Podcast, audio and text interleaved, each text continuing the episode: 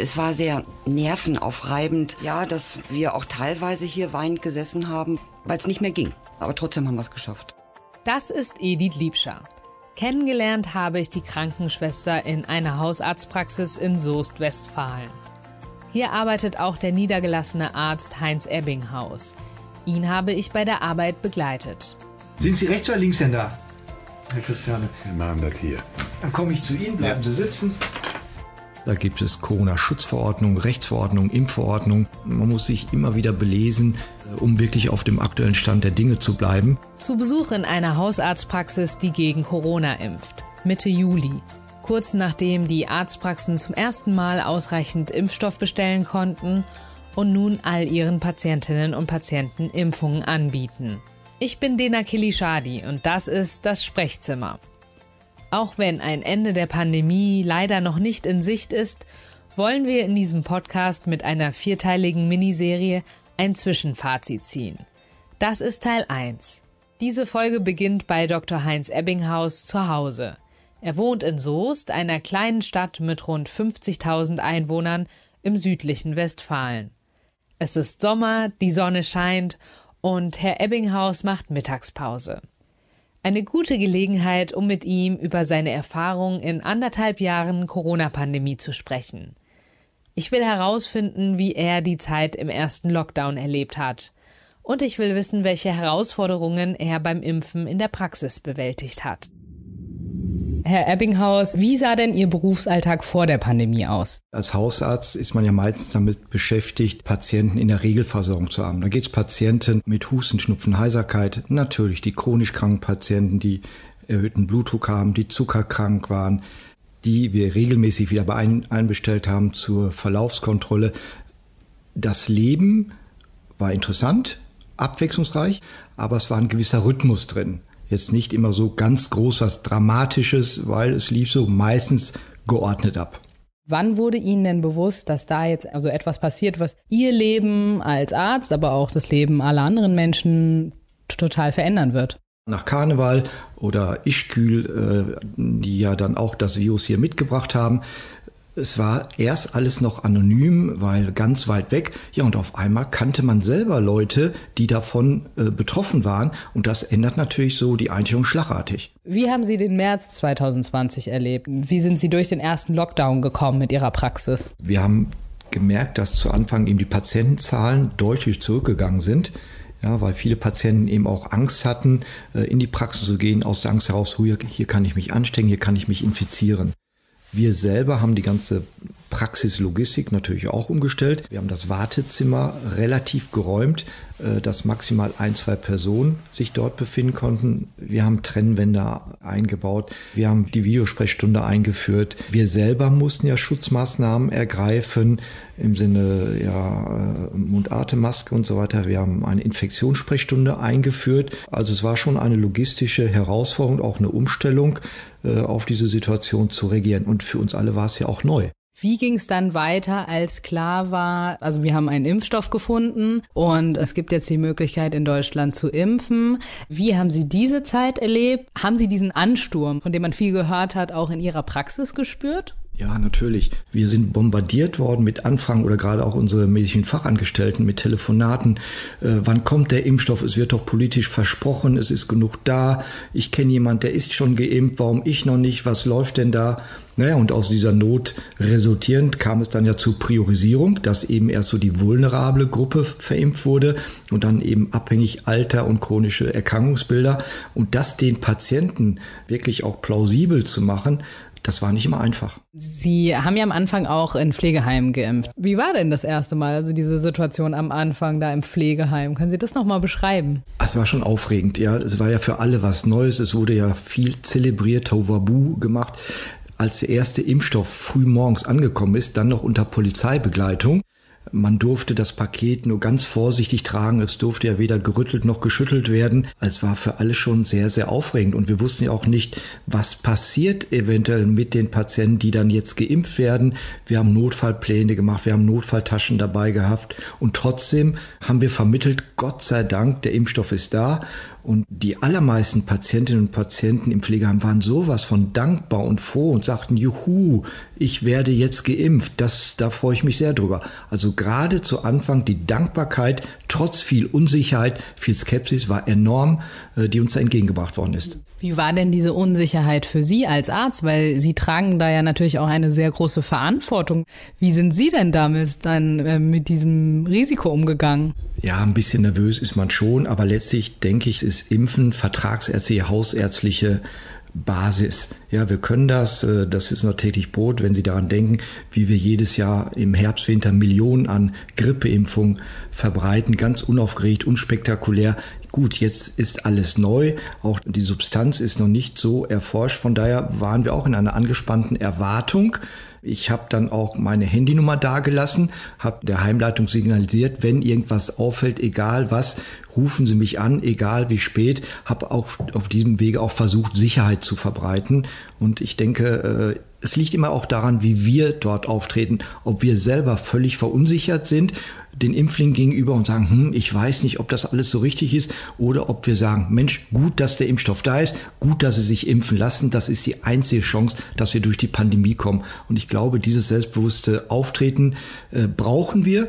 Und dieses selbstbewusste Auftreten hilft auch den Patienten zu vermitteln, das ist das einzig äh, Wahre, dass wir durch die Pandemie kommen. Sie haben ja auch im Vorgespräch erzählt, dass Sie besonderen Wert darauf legen, dass kein Impfstoff verworfen wird. Welche Lösungen haben Sie dafür gefunden, falls dann doch mal ein geringer Anteil an Dosen bei Ihnen übrig geblieben ist? Wir haben so Qualitätsgruppen oder WhatsApp-Gruppen mit niedergelassenen Hausärzten, auch Vertragsärzten, wo wir dann über WhatsApp oder anderen Medien eben anbieten, wenn noch was übrig ist, wir haben noch was, brauchst du was und das läuft an sich ganz gut und das ist das Schöne auch in einer relativ kleinen Stadt. Man ist doch gut vernetzt. Der eine kennt den anderen. Und das hat vielleicht manchmal Nachteile, aber in diesem Sinn auch sehr, sehr viele Vorteile, auch für die Patientenversorgung. Wie gut ließen sich denn die neuen Impfverordnungen, da gab es ja viele, in den Praxisbetrieb integrieren? Wenn ich daran denke, wie plötzlich auf einmal die Heterologe, sprich die Hybridimpfung empfohlen worden ist, an einem Donnerstagnachmittag, glaube ich, das BMG hat es dann am Freitag verkündet, dass es zu empfehlen ist, also erster Astra, zweiter mRNA-Impfstoff. Wir hatten an dem kommenden Montag, ich glaube, 60 Astra-Zweitimpfungen eingeplant. Dann können Sie sich vorstellen, was an dem besagten Montag los war. Denn die Patienten haben ja auch gehört, ah, ab jetzt gibt es oder jetzt wird empfohlen, nicht zweimal Astra, sondern eben Hybrid, heterologe Impfung. Ja, dann mussten wir ganz schnell umstellen. Sie glauben gar nicht, was unsere Mitarbeiter am Telefon sich alles anhören haben müssen. Aber ich denke, ähm, wir haben gut reagiert. Wir hatten Gott sei Dank noch ein bisschen Impfstoff auch da. Wir haben teilweise Zweitimpfstoff dann als quasi Erstimpfstoff vorgezogen. Hat an sich ganz gut geklappt. Ja, und ich denke, das ist die Kunst in der vertragsärztlichen Tätigkeit, dass wir eben flexibel oder ein gewisses Maß an Flexibilität haben, diese Flexibilität auch ausnutzen. Und äh, da ist es uns sehr gut gelungen zum Wohle und zum Impfwohle der Patienten. Was könnte man in Zukunft verbessern, auch um solche zukünftigen Krisen besser bewältigen zu können? Ein schwieriges Thema. Ja, für mich ist fast das Unwort des Jahres Verordnungen. Ja, da gibt es Corona-Schutzverordnung, Rechtsverordnung, Impfverordnung. Man hat manchmal das Gefühl gehabt, was heute gesagt wurde, ist morgen schon wieder verkehrt.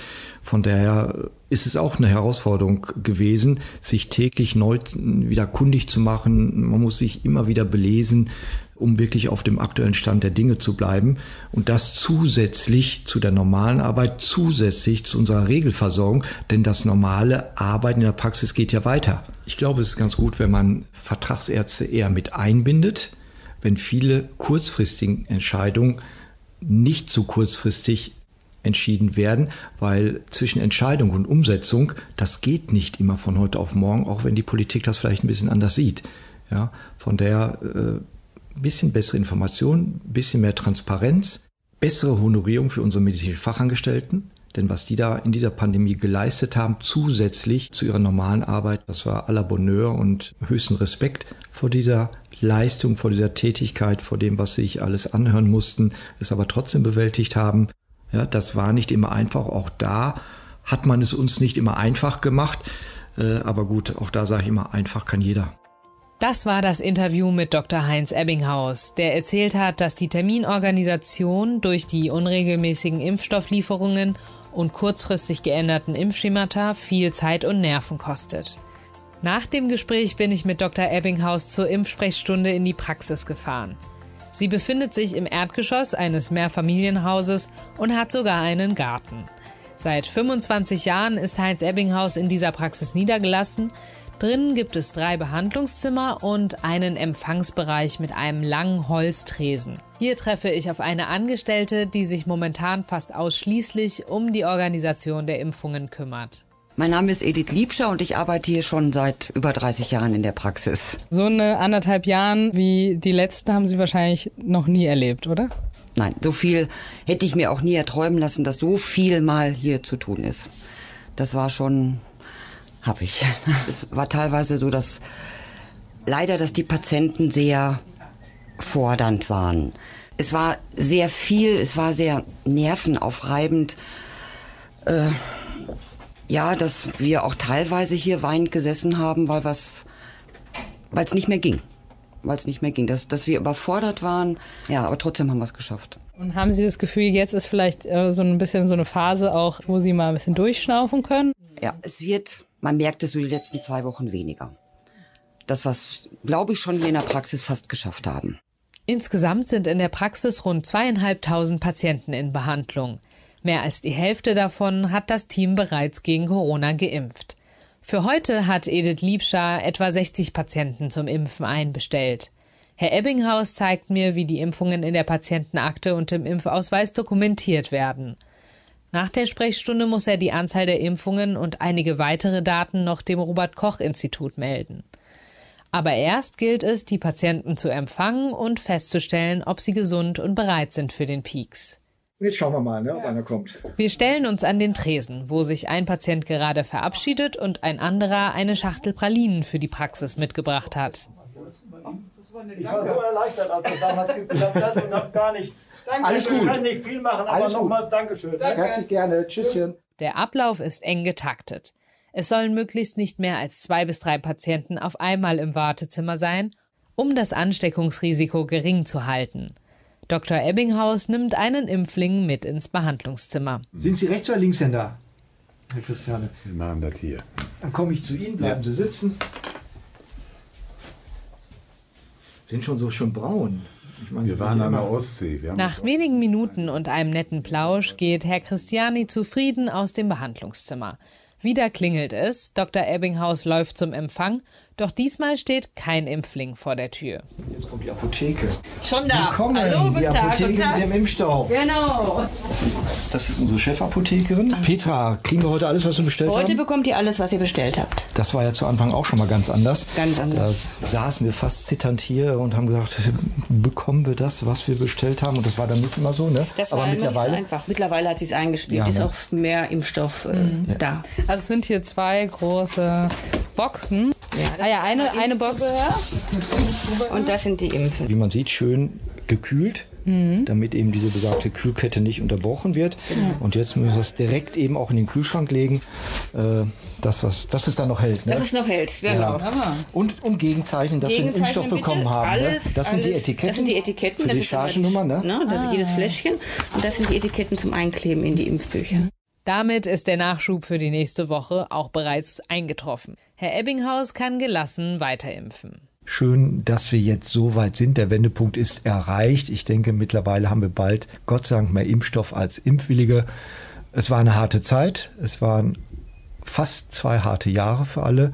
Ich hoffe, jetzt haben wir ein bisschen Zeit mal zum Durchatmen. Ich hoffe, wir haben jetzt wieder mehr Zeit, dass wir uns unseren originären Aufgaben, sprich der Regelversorgung, widmen können, weil auch da gibt es genügend Patienten, die es gilt zu versorgen, zu betreuen, die vielleicht doch jetzt etwas vernachlässigt worden sind, aus oder der Gesamtsituation schuldend.